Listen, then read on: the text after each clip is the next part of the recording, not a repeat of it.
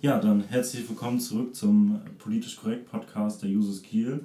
Heute erneut mit Annalena Walczak aus dem Wahlkreis Steenbeck-Projensdorf und heute neu dabei Moritz Keuker, ähm, Wahlkreis Garden-Ost. Herzlich willkommen.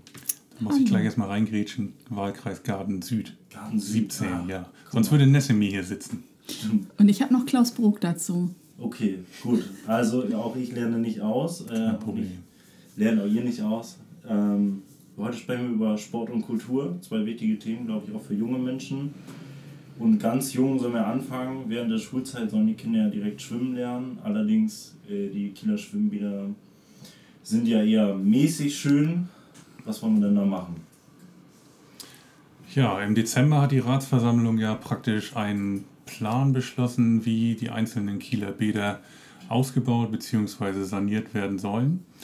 Den, ähm, die erste Priorität hat jetzt erstmal das Sport- und Freizeitbad an der Hörn, dass das fest fertig gebaut wird, weil das auch ganz viele Kräfte in der Verwaltung bindet. Danach gibt es dann den Plan, die Schwimmhalle Schilksee zu sanieren und auch das Freibad Katzheide für die Zukunft in anderer Form fit zu machen, aber auch zu erhalten, sodass wir dann auf dem ganzen Kieler Stadtgebiet, wenn die Bäder alle drei saniert sind, einmal im Kieler Norden mit der Schwimmhalle Schilksee eine Badeeinrichtung haben und mit dem Sport- und Freizeitbad an der Hörn auch eine Einrichtung, die auch weit über Kiel durch die gute Anbindung Bus, Bahn, Fahrrad, auch mit dem Auto ähm, weit über Kiel hinaus strahlen wird. Ja, das klingt doch schön für die ganzen schwimmbegeisterten Kieler. Äh, die werden sich ganz sicherlich freuen, dass da bald was passiert. Etwas anderes für junge Menschen sind ja auch die Sportvereine. Die haben jetzt momentan nicht so den großen Zulauf, hat man den Eindruck. Und da hat man den Plan, der Kontakt zu den Schulen soll intensiviert werden. Wie genau soll sich das gestalten? Das ist ja erst einmal dahingehend schwierig, dass die Kinder und Jugendlichen immer mehr Zeit in der Schule verbringen durch den Ausbau der, Ganzta der Ganztagsunterrichtung. Auf der anderen Seite sind Sportvereine wesentlicher durch das Ehrenamt geprägt, also durch Menschen, die in ihrer Freizeit, nach ihrer Arbeit, nach ihrem Dienstschluss sich in Sportmannschaften als Trainer oder Anleiter, Anleiterin engagieren.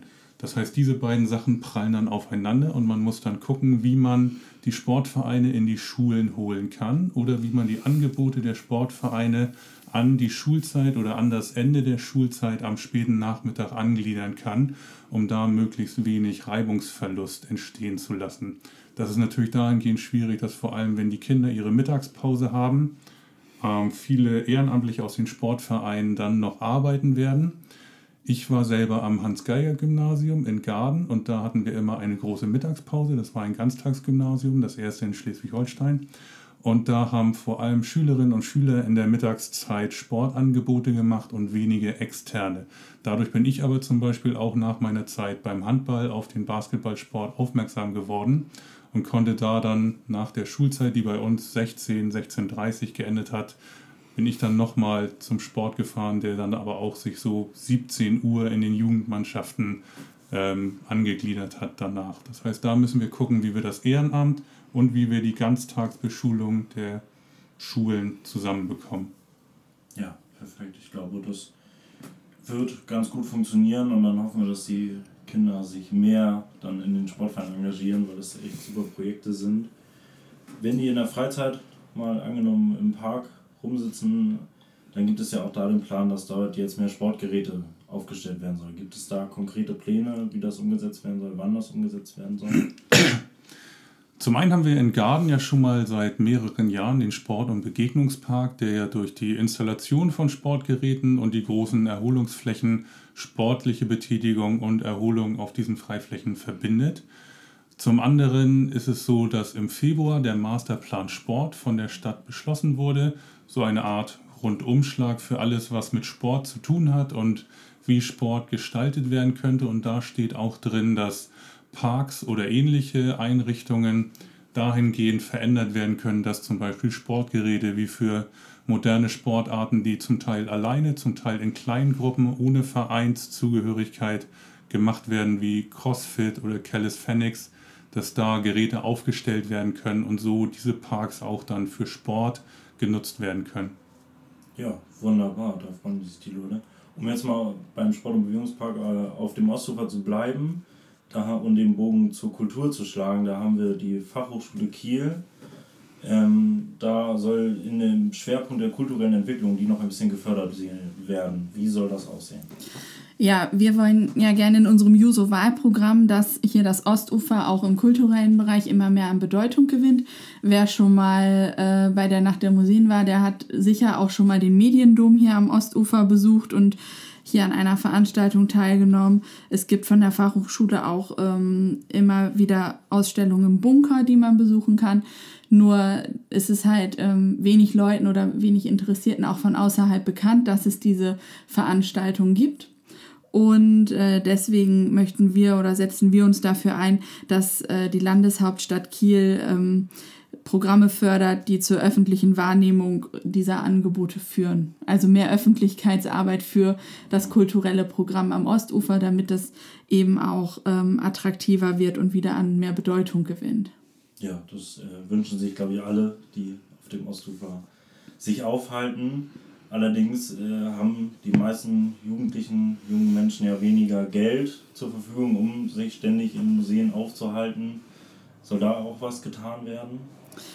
Ja, genau. Also das eine ist natürlich das Geld und das zweite ist, ähm, dass ähm, junge Menschen oftmals nicht genau wissen, wofür gebe ich denn mein Geld da eigentlich aus. Also das Interesse an Kultur zu wecken. Deswegen ähm, fordern wir ein Kulturticket für Schülerinnen und Studierende und Auszubildende ähm, das eben möglich macht, dass Jugendliche oder halt auch junge Erwachsene ähm, mehrmals im Jahr kostenfrei kulturelle Angebote aufsuchen können. Wir haben ja hier in Kiel nicht nur viele Museen, die es gibt, sondern eben auch ähm, das Theater, das eben aus Oper, Schauspiel, Orchester, Ballett, Kinder- und Jugendtheater besteht. Und ähm, da ist es, denke ich, einfach wichtig, das Interesse von jungen Menschen schon möglichst früh für dieses Angebot ähm, zu wecken, um auch zu zeigen, hier Kiel hat was zu bieten und äh, es bringt mir eben auch was, ins Theater zu gehen und das ist auch spannend. Also nicht nur Kino ist spannend, sondern Theater, Oper, Ballett ist auch spannend. Und ähm, ich finde, da macht Kiel ja eigentlich schon mit der Sommeroper ähm, ein ganz gutes Angebot, dass man eben Menschen auch kostenfrei äh, das Angebot der Oper zur Verfügung stellt und ähm, die da die Möglichkeit haben, erste Berührungspunkte zu knüpfen. Aber ich denke, gerade junge Menschen müssen da nochmal gezielt angesprochen werden und ähm, da die Möglichkeit haben, irgendwie auch an solche Angebote herangeführt äh, zu werden. Gerade weil das ja auch Angebote sind, die halt viel, viel, wie du gerade sagtest, Geld kosten.